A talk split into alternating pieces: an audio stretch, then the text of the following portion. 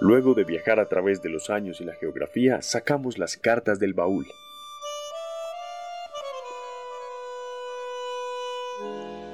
Baúl de cartas.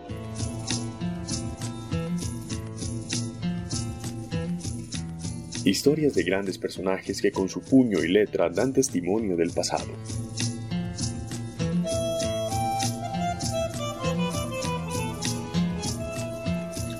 Baúl de cartas.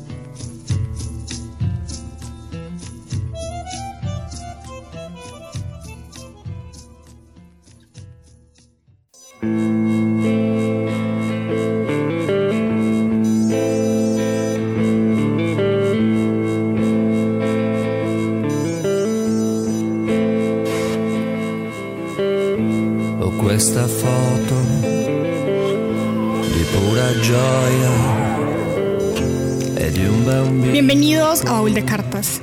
Bienvenidos a este viaje por la historia, por las vidas de personajes grandiosos que nos inspiran con sus hazañas, pero que se exponen ante nosotros en su humildad, en sus fallas y en sus sentimientos escribiendo cartas.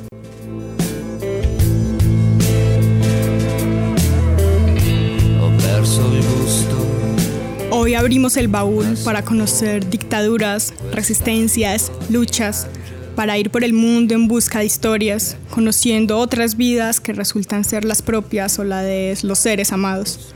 Hoy en Baúl de Cartas, la exagerada vida de Oriana Falassi.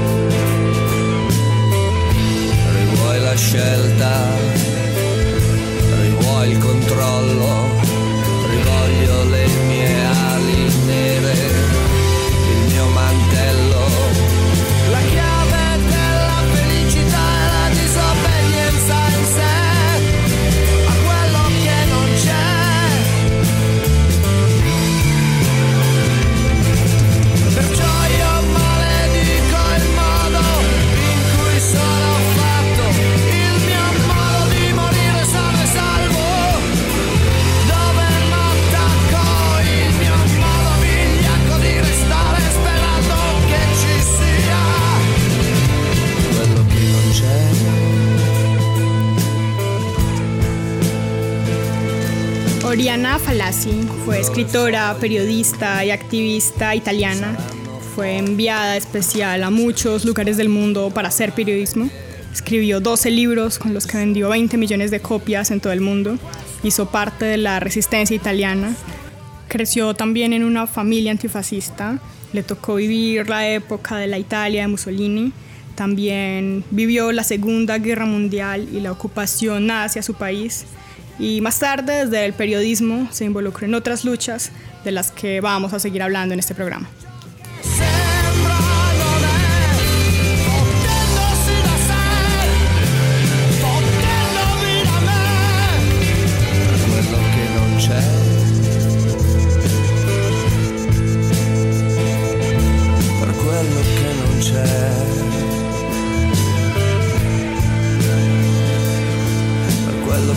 c'è.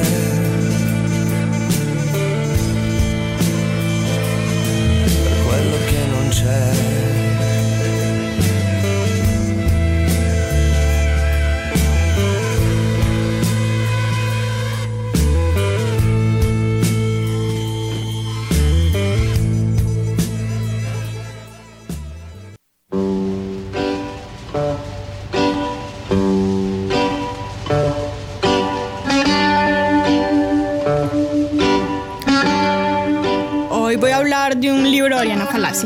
Que se llama Un hombre.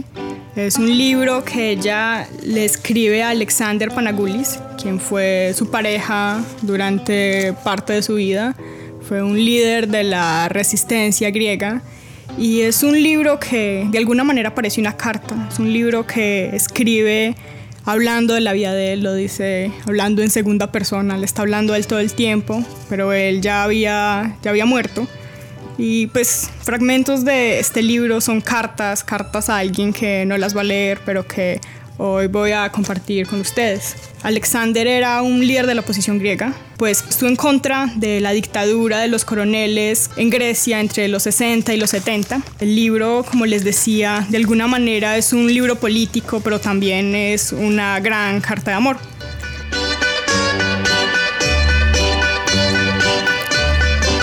Oriana Fallaci es uno de mis héroes personales, o bueno, una heroína. Ella logra viajar a muchos rincones del mundo accediendo a prisiones secretas, a palacios impenetrables, para entrevistar a débiles y a poderosos, para construir un discurso con la voz de los que no podían hablar o de los que no querían que se dijeran ciertas cosas. Y en estas aventuras y en este trabajo periodístico es que ya logra conocer a Lecos. Oriana Fallaci siempre era de gesto serio, de mirada intimidante, sus ojos siempre perfectamente delineados de negro, con un cigarrillo siempre en la mano, una máquina de escribir cerca, vestida con mucho estilo y siempre bien maquillada, pero al tiempo pensando el mundo, trabajando por él, involucrándose por darle la voz a los débiles.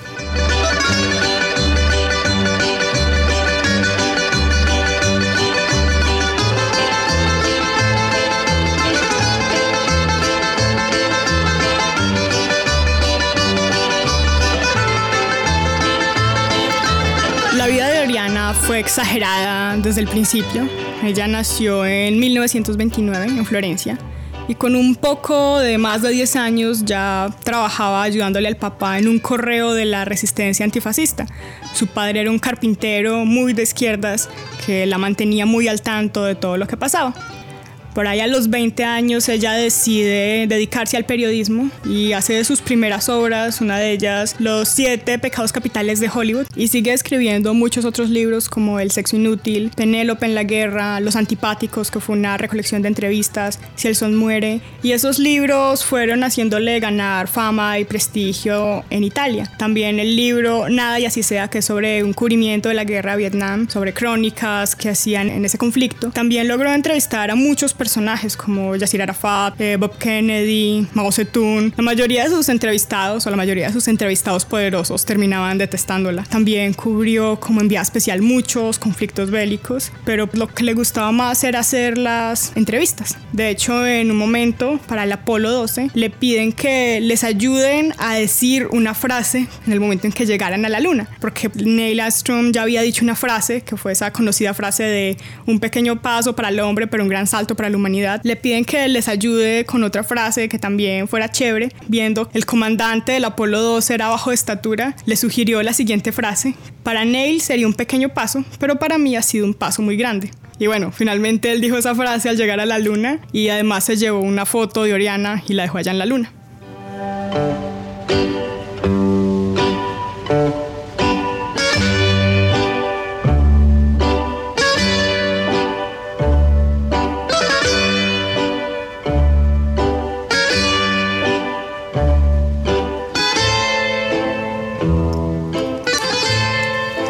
Un poco también de Panagulis, de Alecos, que fue su pareja y de quien, a quien están dirigidas las cartas Caballero. Él fue un héroe solitario de la oposición, se convirtió en un símbolo, fue apresado, torturado y condenado a muerte en un proceso que tuvo tantas irregularidades que el régimen mismo se vio obligado a conmutarle la pena. Cuando él sale de la cárcel es que conoció a Oriani y empiezan a tener una relación que duró hasta la muerte de Panagulis. La carta que a continuación habla un poco de lo que él estaba pasando cuando estaba en la cárcel.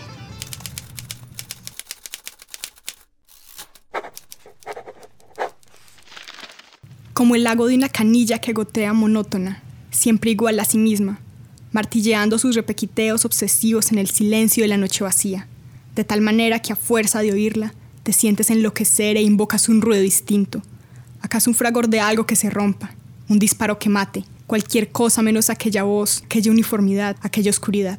En aquellos años, en efecto, no saliste nunca de tu sepulcro iluminado tan solo por una lámpara azul, ni franqueaste el umbral tras el que estaban el día, la noche, el sol y las estrellas, la lluvia y el viento, ni siquiera para desentumecer las piernas, para aspirar una bocanada de aire, ni para ser ingresado a la enfermería cuando entrabas en estado de coma, ni para ver a tu madre cuando le permitían visitarte. Al principio, las conversaciones con ella se desarrollaban en el locutorio de los demás presos, de modo que salías y andabas 126 pasos a la ida y 126 pasos a la vuelta.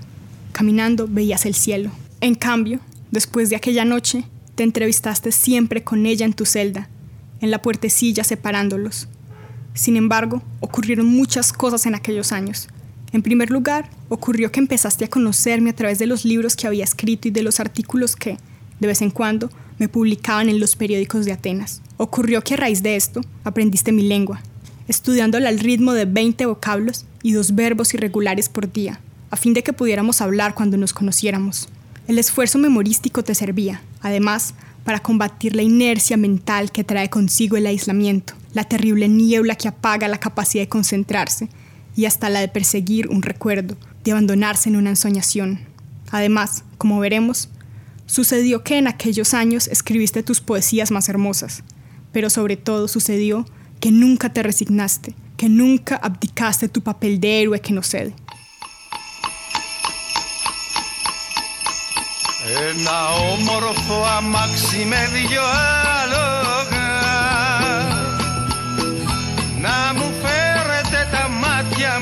Κλείσω δουλειά με τα στραβά και τα παράλογα.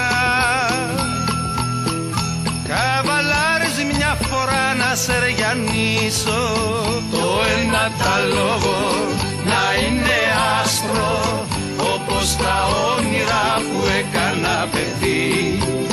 Το άλλο τα λόγο να είναι μαύρο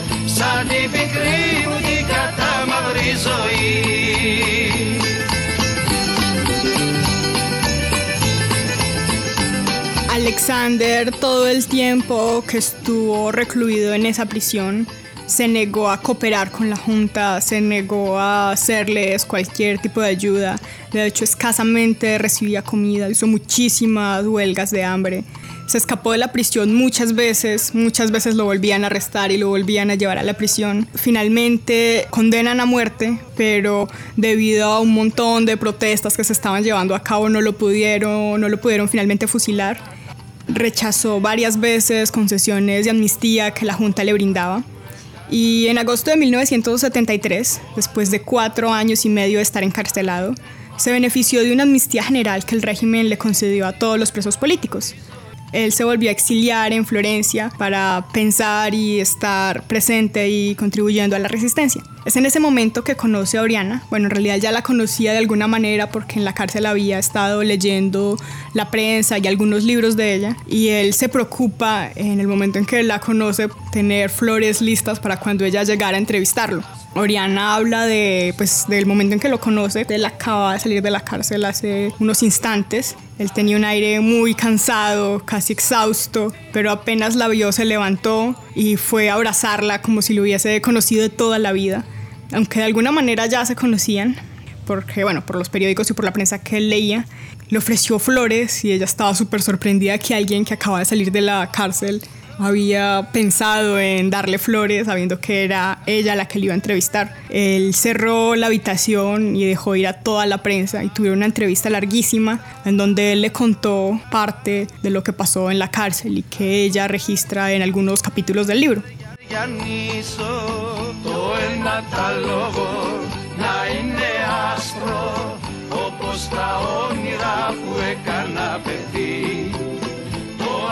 τα λόγω να είναι μαύρο σαν τη πικρή μου την κατάμαυρη ζωή.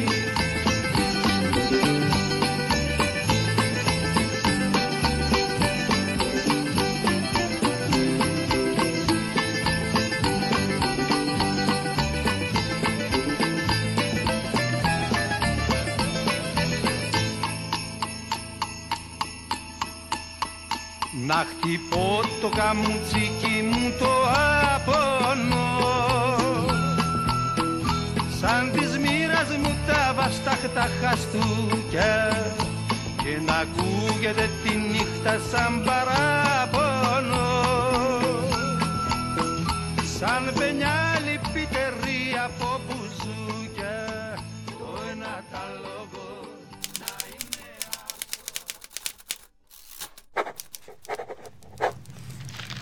No tenía yo la menor idea de cuál fuera tu aspecto.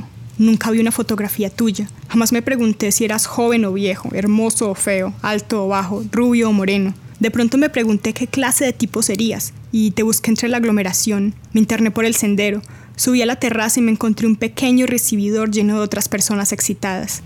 Después entré a un saloncito destartalado donde los hombres se sentaban a un lado y las mujeres al otro. Todos los varones parecían iguales, así que cualquiera de ellos pudieran haber sido tú. Te busqué segura de no reconocerte, sin embargo, te reconocí inmediatamente porque inmediatamente después nuestras pupilas se encontraron proyectándose desde lo lejos, porque aquel hombre grácil, fechudo, de ojos ardientes negros, gran bigote que destacaba la palidez de su rostro, no podía ser más que tú. Me limité a decir, tengo 24 horas para estar en Atenas y preparar la entrevista. Inmediatamente después, ¿hay algún rincón donde se pueda trabajar con tranquilidad? Asintió en silencio, y sorteando la multitud de visitantes me llevó a una habitación donde habían muchos ejemplares de un librito mío en griego. Además, había un ramo de rosas que me había enviado al aeropuerto y que luego habían devuelto porque el amigo encargado de recibirme no logró encontrarme. Conmovida le di las gracias bruscamente, pero él comprendió el tono brusco porque, durante un instante, la melancolía le desapareció de los ojos y pasó por sus pupilas un relámpago de diversión que me turbó de nuevo. Era un relámpago que me hacía intuir una selva de ternuras y de furores en contraste. ¿Lograría comprender a aquel hombre?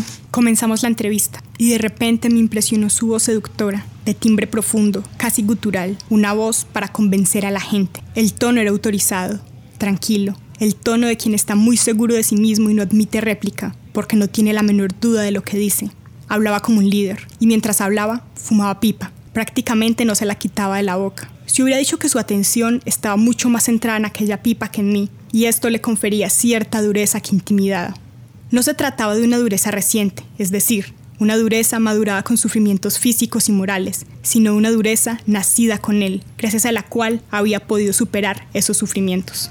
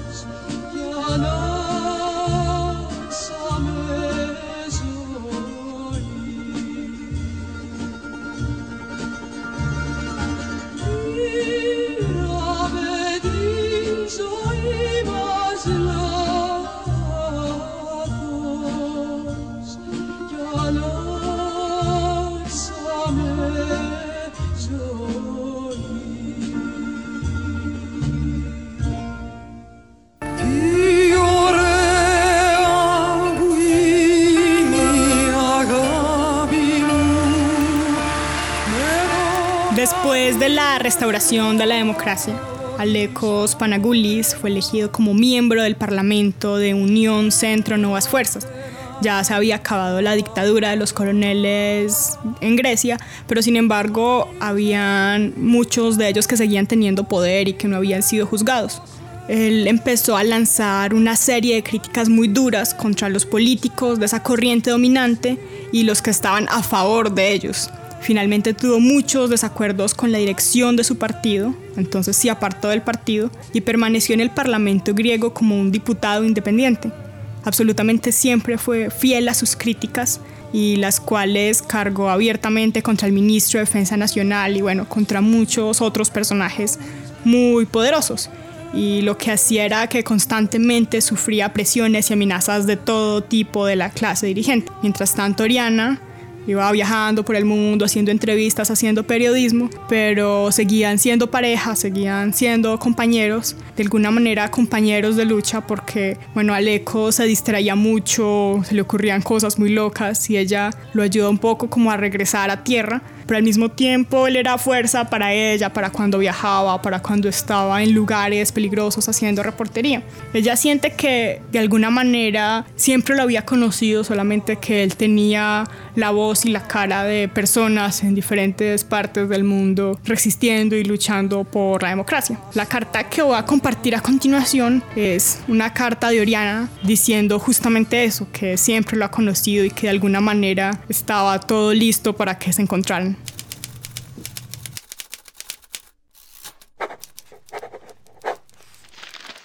El amargo descubrimiento de que Dios no existe ha matado la palabra destino, pero negar el destino es arrogancia. Afirmar que somos los únicos artífices de nuestra existencia es locura. Si niegas el destino, la vida se convierte en una serie de ocasiones perdidas, en una lamentación por lo que no fue o hubiera podido ser, en un remordimiento por lo que no se hizo y hubiéramos podido hacer, y se desaprovecha el presente, convirtiéndolo en una ocasión perdida. Me preguntabas lamentándote, ¿por qué no nos conocimos antes? ¿Dónde estabas cuando conectaban las minas, cuando me torturaban, me procesaban, me condenaban a muerte y me encerraban en aquella tumba? Con remordimientos, yo te respondía que estaba en Hong Kong, en Ciudad de México, en Sao Paulo, en Río de Janeiro, en La Paz y de nuevo en Nueva York. Y seguía nombrando otra lista de ciudades que me parecían enumerar las etapas de una traición. Nunca te respondí que estaba donde el destino exigía que estuviera, porque el destino estaba determinado para que nos conociéramos aquel día y aquella hora y no antes. Aquel día y aquella hora, nuestros caminos estuvieron tan separados y lejanos que ni siquiera la más férrea voluntad hubiera podido hacer que se cruzaran. Solo un instante estuvimos muy próximos, el día en que fuiste a parar a Italia procedente de Chipre. En efecto, estudiando las fechas, descubrimos que el tiempo en el que tú llegabas yo partía. Pero el destino tiene una lógica, y en él nada ocurre por azar. Si nos hubiéramos conocido en esa ocasión o antes, no nos hubiéramos reconocido. Nos reconocimos después porque ya te había visto cien veces en Ciudad de México, en Sao Paulo, en Río de Janeiro, en Hong Kong, en La Paz, en Colombo, en Calcuta y otra vez en Sao Paulo. Otras vueltas de la rueda para ir hacia ti. Tantas etapas de un grande y fiel amor.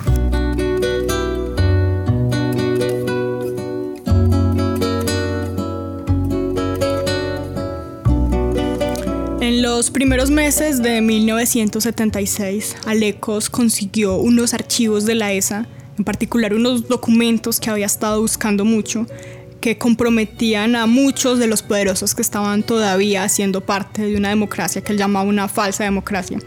Eso contribuyó a su decisión de abandonar la Unión del Centro, que era el partido en el que estaba, y a pertenecer al Parlamento como un independiente de izquierdas pero la orgullosa soledad en la que se envolvió a partir de ese momento aumentó muchísimo los peligros y las amenazas porque estaba absolutamente solo. Se había convertido de alguna manera en el hombre más incómodo de Grecia. Sabía demasiadas cosas sobre los amos de esa democracia falsa y vacilante y también era demasiado valeroso y demasiado fuerte para dejarse intimidar.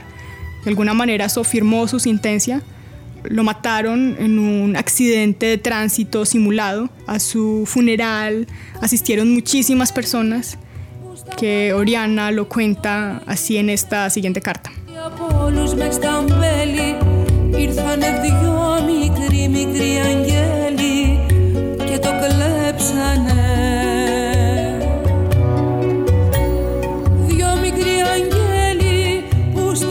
Rugido de dolor y de rabia se alzaba sobre la ciudad y atronaba incesante, obsesivo, arrollando cualquier otro sonido.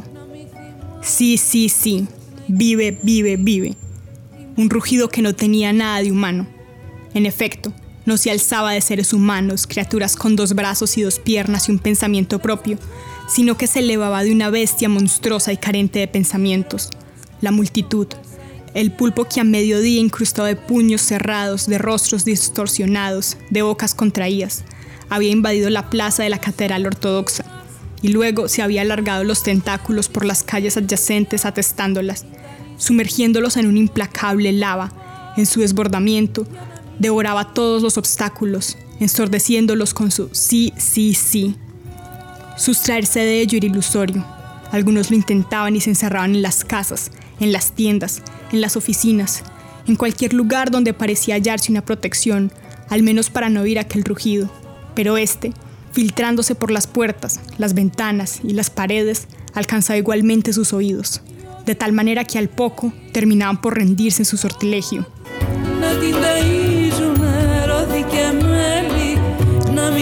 Con el pretexto de mirar, salían e iban al encuentro de un tentáculo y caían dentro de él, convirtiéndose también ellos en un puño cerrado, en un rostro distorsionado, en una boca contraída.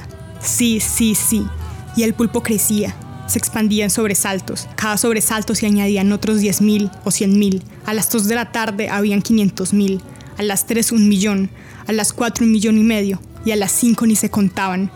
No solo llegaban de la ciudad de Atenas, sino que también venían de lejos, de los campos de Ática, de Epiro, de las islas de Geo, de las aldeas del Peloponeso, de Macedonia, de Tesalia, en trenes, barcos, autobuses, criaturas con dos brazos y dos piernas, y un pensamiento propio antes de que el pulpo los engullese, campesinos y pescadores, obreros con mono, mujeres con niños, estudiantes, el pueblo, en suma.